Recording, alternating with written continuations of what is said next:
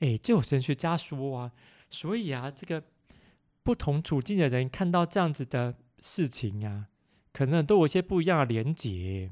就是本来是你的朋友的，本来是你的带领你的社群里面的人的，这些人这个被杀了，被这个极其暴力的方式给移除了。然后连肉都消失了，如果要认尸还认不出来，因为已经不是尸体，只剩下骨头，你更难以分辨谁是谁了。这个情况底下，你会到底想到什么？我就想到两件事情。第一件事情啊，就是台湾的二二八的这个屠杀啊，可能使得这个一万八千人到两万八千人，在上个月的时间当中，还有许多人这个这个没有办法被辨认出来到底在哪里。嗯。是被杀的，是被有计划的谋杀的。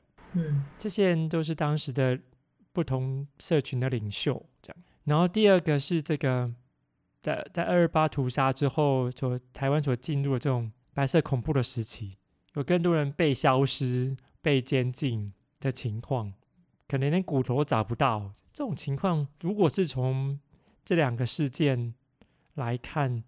诶，这段经文就会说一个很不一样的故事，特别是如果当时还在这个在集权的政权底下的人民，如果看到这样的信息，可能就会觉得，哎呦，这份信息好像会带给我们一些希望，就是好像在一个没有正义的公理的情况底下，仍然是有希望的。这种希望是连认识都没法认的时候，上帝仍然能够做一些什么事情。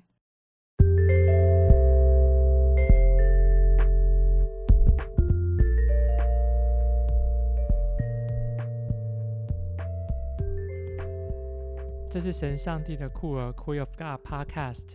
大家好，我是查令，我是金君。我们今天要读的经文是以西结书三十七章一到十四节。我读的是现代中文译本修订版。上主的大能临到我，他的灵带我到山谷中，那山谷到处是骸骨。他带我走遍山谷。我看见山谷堆满了极其孤单的骸骨。他对我说：“必朽的人啊，这些骨头能再活过来吗？”我回答：“至高的上主啊，只有你知道。”他说：“要向这些骸骨说预言，告诉枯骨要听上主的话，要告诉他们，我至高的上主对他们说：我要吹一口气进你们里面，使你们再活过来。”我要使你们生筋长肉，包上一层皮。我要吹一口气进你们里面，使你们再活过来。这样你们就知道我是上主。于是我遵照上主的命令说预言。正说的时候，我听见瑟瑟的声音，一阵骚动，骸骨彼此连接起来。我观看，看哪，骸骨上面有筋，长了肉。又包上了皮，只是里面还没有气息。耶和华对我说：“人子啊，你要说预言，向风说预言。你要说，耶和华如此说：气息呀，要从四方而来，吹在这些被杀的人身上，使他们活过来。”于是我遵命说预言，气息就进入骸骨，骸骨就活过来，并且用脚站起来，成为极大的军队。他对我说。人子啊，这些骸骨就是以色列全家。他们说：“看呐，我们的骨头枯干了，我们的指望失去了，我们灭绝尽尽了。”所以你要说预言，对他们说：“主耶华如此说：我的子民，看呐，我要打开你们的坟墓，把你们带出坟墓，领你们进入以色列地。我的子民呐，我打开你们的坟墓，把你们领出坟墓时，你们就知道我是耶和华。”我必将我的灵放在你们里面，你们就要活过来。我把你们安置在本地，你们就知道我耶和华说的这话就必成就。这是耶和华说的。哇，今天的经文听起来这个 有点恐怖。哎，晶晶有什么想法哈？骨头能再活过来吗？就是一开始以西结看到的是，哦，上帝把他带到一个山谷中，看到的全部都是骨头这样子。所以可能这个描述的是一个图像，山谷到处都是骨头这样子。而且这些骨头是非常的枯干的骸骨这样子，所以可能他在描述的是一个就是一个处境，呃，非常的没有生气这样子。就是后来这段经文也是有写到说，这些骨头就是全以色列的人民这样，就是以色列这样子。嗯，也就是说以色列的状态就像枯骨一样这样子。可是上帝却问他说：“那却借着以西结，就是告诉了众人说，诶，这些骨头能再活过来吗？这样子。”然后以西结就回答说：“至高的上主啊，只有你才知道。”然后最后面他活过来，可是活过来之后是他的经文是描写说，这些活过来是要知道说耶和华是上主这样子。然后我在看这段经文的时候，我会想说，嗯，他们当时的处境，嗯，到底是怎么一回事呢？是被掳到巴比伦去，可能是这个处境，因为他后面有写到说他要。就是十二节，他有写到说要再把他们领回来以色列的本土，这样，所以他们可能是被被掳的情境这样子。那被掳的情境可能非常的低潮，然后甚至就是可能快快死掉一样，没有盼望这样子。可是上帝在这边仍然是跟这个以西结先知说，这些骨头能再活过来这样子。然后看到这段经文是。因为它刚好放在这个复活节前面的经课表，可能也是让我们再次思考说，我们现在的情况是像这些枯干的骨头吗？然后我们的骨头能再活过来这样子？对，嗯，哎呀，这个听起来是有点复杂了哟，嘿嘿，是它的背景吗？对啊，就像这个金军说的，很许多神学家就提醒我们，这段经文到底什么时候编辑起来的？还有它到底是对谁说话？嗯，变得好像极呃极为重要。嗯，如果他们是在这个被掳时期，是在这个尼布甲尼撒的这个巴比伦帝国底下的时候所写成的，神学家说，嗯，这段经文可能在编这这个这本书卷编辑的过程。可能已经这个圣殿都消失了之后，一段时间之后才编辑或者写来写出来的，诶，所以大概那是那个时候的意思是什么？就是他们连敬拜耶和华的地方都没有，嗯，就如果没有被抓走的，就是连这个呃圣殿都没有了，这样，如果被抓走，就更看不见上帝在哪里，然后可能连这个他们的国王就都被掳了，或者是被被弄这个瞎眼了。就好像完全看不到什么盼望之类的，嗯，因为呃，甚至连当时候主要的祭司或是宗教人员领袖们都被杀了。这种情况底下，到底要怎么样继续来看见上帝的带领？嗯，哎，今天是不是还有还有看到其他哪些有趣的部分呢？我看到还有看到经文是它很多那个灵啊，什么气息啊，这边，哎。有神学家是认为说，这边的经文是不是可以跟这个创世纪创造的经文来这个经文互读啊？就是如果这个其中一个创造的故事是上帝造了人，可是没有气息在里面，然后吹了一口气，那个人就成为有灵的活人。嗯，啊，是不是可以做这样子的经文互读？不过这边的经文互读就有点复杂，是骨头这样。呵呵从骨头连肉都没有，这样可能状况比这个创世纪的情况还要这个更不理想。可是从即即使这么不理想的情况里面，哎，上帝好像能还是能够做一些这个奇妙的事情。嗯，啊，这些骸骨可能都是被杀的嘛，就被杀的宗教领袖、政治领袖，或者就是嗯，你的朋友被杀了。然后杀人骨人的只剩下骨头，这个其他东西都不见了。这种这么极其恶劣的情况里面，哎呦，上帝还是有办法做一些这个相反的事情。这样，哎，就有神学家说啊，所以啊，这个不同处境的人看到这样子的事情啊，可能都有一些不一样的连结。就是本来是你的朋友的，本来是你的带领你的社群里面的人的。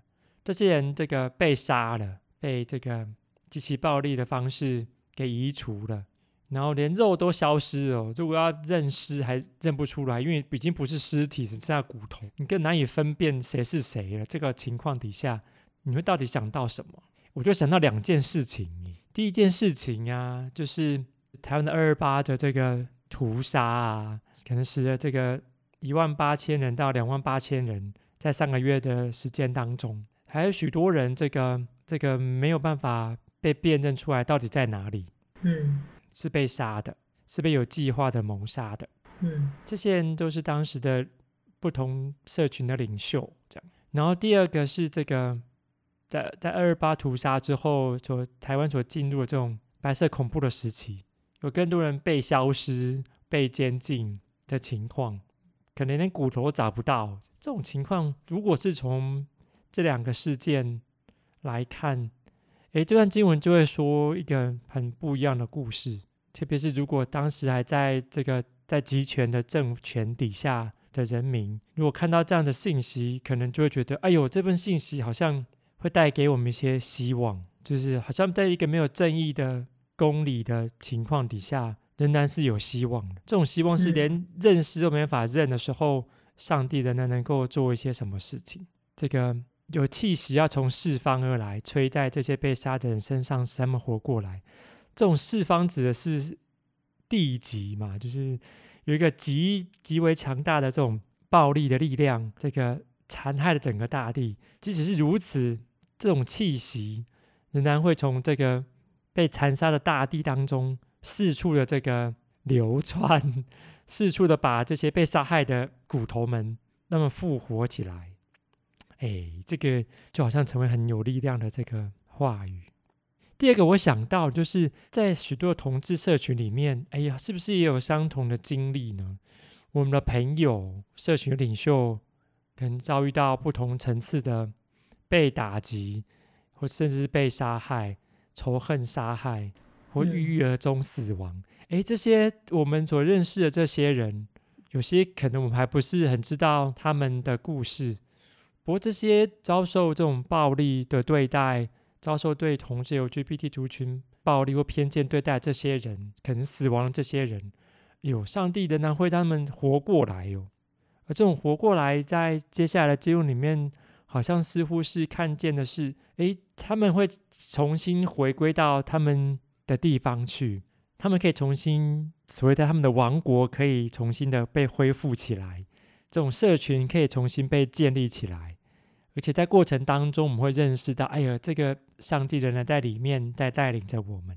哎，这个也会对同志 LGBT 族群来说带来一个极大的力量跟盼望。嗯，啊，所以神学家在这边有一些不同的认识，就是有些人会认为，这个所谓的复活这件事情啊，复活这样子的想法，是不是是在这个其实是在整个王国都被毁灭了，连圣殿都被毁灭之后。才开始建立起来的想法，就是会复活这件事情，在所谓的后来发展的这种犹太宗教里面，它似乎成为其中一个对于生命的诠释的方式，就是会复活这件事情。而且会复活这件事情，好像不是只只有这个这种身体的复活，这种。复活的概念其实更强烈连接到是一种恢复，是一个大卫王朝的恢复，嗯、一个完全消失的被碾碾平的这种状态，重新被恢复起来，这种概念是这样啦。哎，是不是很沉重，还怎么样？哎呦，就是这一段经文，它处境蛮蛮沉重的，对啊，但是却，但是也是很有盼望的经文，就是说这些骨头可以再活过了。我觉得这个，哎，这段经文也是很特别，因为三十七章十一节这边提到说：“看来我们的骨头都枯干了，我们指望失去了，我们呃灭绝尽尽了。”哎，这句话其实在八章的呃十二节是一模一样的东西，所以这个在经文内部，它本身就在对经文内部的这个叙事重新做诠释。是一开始的时候提到说：“啊，我们的骨头枯干，是指望失去了。”呃，灭绝尽尽了。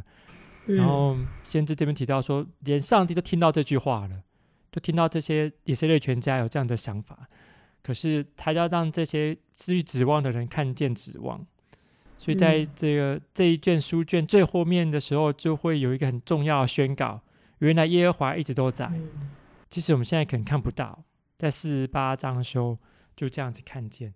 诶，这个对于这个没有圣殿可以敬拜的，或者是根本不知道自己身处何方的人来说，嗯，这是很这个很直接、强烈的信息，或者是一种宣告的信息。嗯，啊，对很多这个嗯二二八或是白色恐怖的受难的这个家庭来说、家属来说、后代来说，是不是也是如此？嗯，呃，对于很多同志族群来说，或是被边缘化族群来说，可能一时还看不见。那在哪里？就是我们所期待的那种公平正义或秩序在哪里？诶，可是即使在这种看不见的过程当中，只剩下骨头的里面，哎呦，上帝那个我们的最终的指望仍然都在哦。嗯，诶，不知道今天要拿什么想法跟大家分享呢？我现在想说，就是就是在这个枯骨的情况下，对照到我们今天我们。是什么样？我们可能会面临很多的，就是像枯骨的状态。那怎么样仍然有有盼望？这样子，就是或者是说，嗯，面临到那个什么灵魂的黑夜这种的，然后能仍然有有个盼望这样子。嗯嗯，对，灵魂的黑夜哦，嗯，枯骨。像在十四节，它就就是一个很有。盼望是我把我的灵放在你里面，你就活过来。对，可是就是说，在当时他们可能真是完全看不见一点亮光，就像这段经文所记载，全部都是骨头，就是这种图图像，怎么很难想象可以再活过来啊？就如果没有上帝跟以西结说这些话，以西结可能也很难想象。对啊，哎。哎，所以这段经文是这个在所谓大灾节期的时候使用的经文吗？对啊，但是我看它同时也是那个圣灵降临节也有使用这个经文，就是不同，比如说 A 年是大灾节期，然后 B 年就是圣灵降临节。哦，哎，好像在不同的这个土地里面都可以用不同的方式来看同一段经文。嗯，哇，大斋节期可能指的是在这种。苦难没有指望的时候，嗯，仍然有指望。哎，那如果在圣灵降临节是什么样的意思哈？圣灵降临节可能因为他提到很多灵啊，可能就是很多灵，他就是他才有他才能再活过来，所以可能要圣灵要住在里面才能再活过来，这样。嗯，可能啊，所以他放在他觉得可以在圣灵降临节讲这样子。嗯。可这样对我来讲，就是我好像有困难，因为我现在 接接下来这礼拜是对那个 男神主日，哎，哟，对啊，嗯、是这个这个要收钱的嘛？那个，对对对，要募款的。哎呀，你知道男神曾经有这个嘛？这个关闭校园的时间嘛？有一段时间不得不关闭校园，这样。他说：“糟了，这个学校可能开不下去。”这样哦，是那个时候被，就是被，哎，是日本时代那时候嘛，对不对？对呀、啊，有一段时间要关闭校园，这样哦。你看，这个好像本来没有盼望、没有指望的，不过现在还这个 依然存在。嗯，而且后来还有了这个，嗯，台湾人的这个院长，这样开始做这种处境化神学。嗯。不，非但没有死，而且还成为这个一家之言，这样，嗯，是不是上帝的灵在里面工作？好像也可以这么运用，嗯。那很开心，今天大家跟我们一起讨论，我们下次见，拜拜，拜拜。